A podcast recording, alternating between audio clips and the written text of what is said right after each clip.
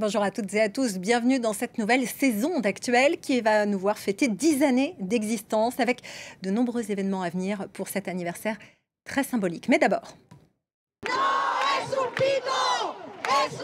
La Fédération espagnole de football sous le feu des médias après le baiser forcé de Luis Rubiales à Jenny Hermoso.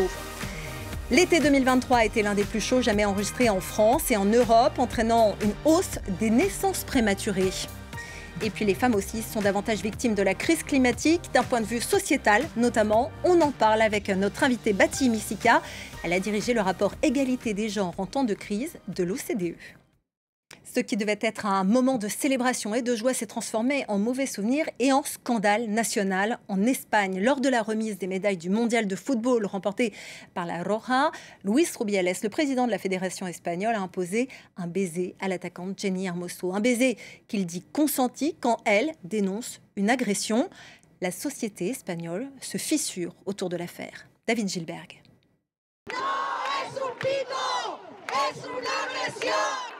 Les féministes espagnoles, de nouveau sur le front, ulcérées par le baiser forcé en mondovision du patron de la Fédération espagnole de football, Luis Rubiales, sur la joueuse Jenny Hermoso. La colère suscitée par ce geste éclipse depuis le sacre des nouvelles championnes du monde. Le consentement est au centre du débat. Et c'est grâce à l'élan du mouvement féministe de ces dernières années, lorsque nous sommes descendus massivement dans les rues pour crier que seul un oui veut dire oui. Cela fait en effet plusieurs années que l'Espagne est à l'avant-garde du combat contre les violences faites aux femmes. Le viol en juillet 2016 à Pamplune d'une jeune fille par cinq hommes, surnommée la meute, a déclenché une immense vague d'indignation. Une indignation décuplée par leur remise en liberté deux ans plus tard. Quelle preuve de plus faut-il quand cinq hommes ont clairement violé une jeune fille Ils seront finalement condamnés en 2019 à 15 ans de prison, mais le pouvoir espagnol prend alors conscience de la nécessité de faire évoluer la loi, pourtant déjà très progressiste par rapport à d'autres pays européens. En 2022, le code pénal est modifié pour s'aligner sur un pays comme la Suède, où tout acte sexuel sans accord explicite est considéré comme un viol. Et aujourd'hui, le gouvernement de gauche a clairement pris position contre le dirigeant du football espagnol. C'est fini. Il n'y aura plus de discrimination envers les femmes, plus d'obstacles pour les femmes dans le sport. C'est terminé. Mais Rubiales, lui, refuse de démissionner. Sa mère a même entamé une grève de la faim dans cette église. Et dans une société encore très conservatrice, il est soutenu par une partie de la population pour qui le geste était anodin.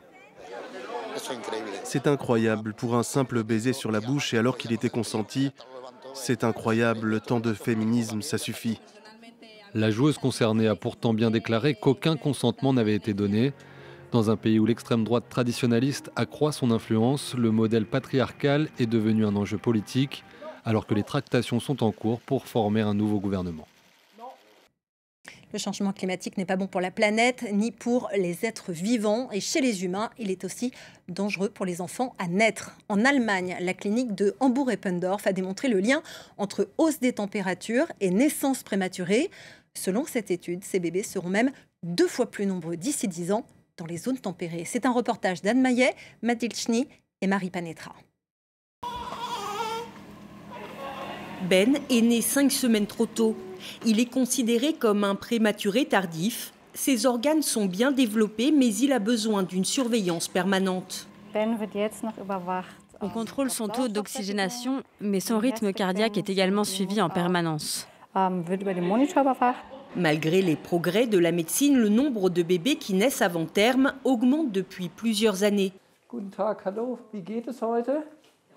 Dans la grande majorité des cas, la cause des naissances prématurées reste inconnue, mais une étude menée dans cette clinique universitaire de Hambourg montre que le réchauffement climatique augmente significativement ce risque. Avec la chaleur, la circulation sanguine de la mer est mise à l'épreuve et se retrouve en conflit avec d'un côté la nécessité de réguler la chaleur et de l'autre la nécessité d'alimenter la grossesse, d'où l'augmentation dans la dernière phase de la grossesse des naissances prématurées. Or, les grosses chaleurs se multiplient même dans les zones tempérées du nord de l'Europe. Les chercheurs de la clinique universitaire ont comparé les données météorologiques des 20 dernières années à Hambourg avec les dossiers médicaux de 42 000 patientes. C'est la première étude de ce genre et le résultat est alarmant.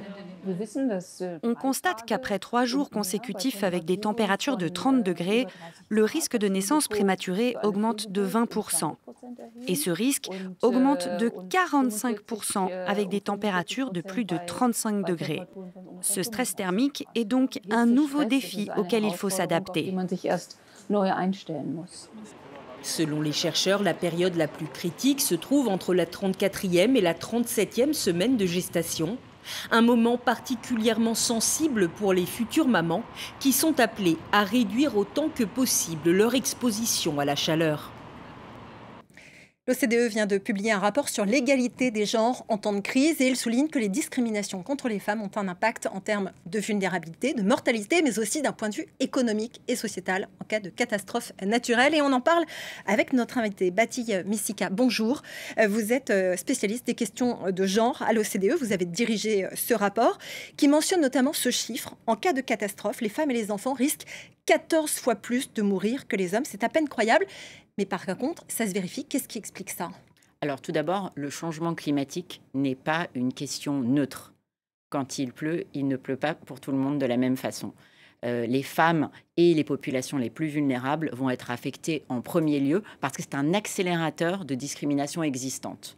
Donc, par exemple, si vous êtes une femme, vous travaillez euh, la terre, vous êtes agricultrice dans un pays en développement, euh, si en cas d'extrême sécheresse, vous allez perdre les récoltes, mais vous n'avez aucune assurance puisque c'est votre mari euh, qui donc a le titre de propriété, possède la terre. Donc vous êtes dans un état de vulnérabilité extrême. pareillement, après une catastrophe, on va retirer souvent les jeunes filles de l'école parce qu'on considère que c'est un coût. On a besoin qu'elles viennent aider à travailler au champ, ou avec l'entreprise familiale. Donc, ça va faire un, impact de domino sur les générations futures euh, également. Donc, on retrouve en fait euh, un amplificateur euh, de, de droits et d'opportunités économiques pour les femmes et les jeunes filles. Alors l'une des raisons qui peut expliquer ça, c'est notamment ce manque de femmes dans les instances dirigeantes des grandes organisations internationales ou en politique. Qu'est-ce qu'elles pourraient faire s'il y en avait davantage dans ces représentations? Au niveau politique, déjà, les femmes sont beaucoup moins représentées que les hommes. Euh, donc, ça se retrouve au niveau de la table de négociation. Euh, un exemple euh, est la COP. La COP de l'année dernière a montré qu'il y avait beaucoup moins de représentantes que de représentants. Ce qui fait que c'est un petit peu comme si on discutait de nos sujets, de ce qui nous, nous concerne et qui concerne 51% de la population, sans nous avoir à la table. Il ne vous aura pas échappé que sur le financement du changement climatique, ce sont essentiellement des hommes euh, qui ont la parole, qui occupent l'espace médiatique. Donc, euh, ces questions-là ne rentrent pas encore suffisamment en ligne de compte. Il faut euh, réintégrer cette dimension de genre, puisque au final, c'est la société entière qui est affectée. Alors concrètement, ça c'est pour la partie théorique, j'ai envie de dire, la prise de décision au niveau détaché du concret, mais vous mentionniez euh, l'accès à la terre. Euh, on dit généralement que les femmes ont une approche plus euh, ouverte, plus protectrice de la planète que les hommes dans leurs actions au quotidien. comment ça se, se, traduit, ça se concrétise et qu'est-ce qui explique ça? Alors, beaucoup de femmes n'ont en fait pas tellement le choix par rapport au comportement euh, à, adopter. Mais c'est vrai qu'on euh, montre que les femmes sont plus responsables euh, et vont avoir tendance à vouloir protéger aussi leurs sources de revenus. mais ce n'est pas toujours possible. Par exemple, la plupart de la cuisine qui est faite en Afrique subsaharienne va être faite avec des fours à charbon. Euh, et donc la pollution de l'air dans le foyer va être très importante et les femmes vont être les premières victimes. Donc on peut imaginer que si elles ont l'opportunité déjà d'être éduquées, de se renseigner, elles vont participer à la conversion voilà, de, ces, de, ces, de ces modèles ou euh, à diminuer l'utilisation de ces fours. Mais c'est très compliqué parce que le changement climatique va faire qu'elles vont devoir aller de plus en plus loin, par exemple, pour chercher de l'eau. Euh, ce qui leur prend un temps fou, qui est du temps en moins qui va être alloué à une activité productive ou à retourner à l'école euh, ou à aider leurs enfants à faire leurs devoirs. Et sur euh, l'impact sur les générations futures, sur les mariages forcés, comment ça peut avoir un impact sur les enfants à venir? Comment ça se traduit? Si vous voulez, c'est un mécanisme économique euh, relativement, enfin, qui, n'est absolument pas nouveau malheureusement, mais on voit une résurgence des mariages précoces, c'est-à-dire des mariages de jeunes filles, de, filles qui ont moins de 18 ans, parce qu'elles sont vues comme un coût économique pour le foyer. Et donc, on ne considère pas que leur euh, éducation rapporte autant, entre guillemets, que celle des garçons. Du coup, euh, avec l'économie de la dot, on va marier ces jeunes filles très tôt. À terme, ces jeunes filles elles-mêmes, quand elles auront des enfants, il est prouvé qu'elles appuieront moins pour que leur fille aille à l'école.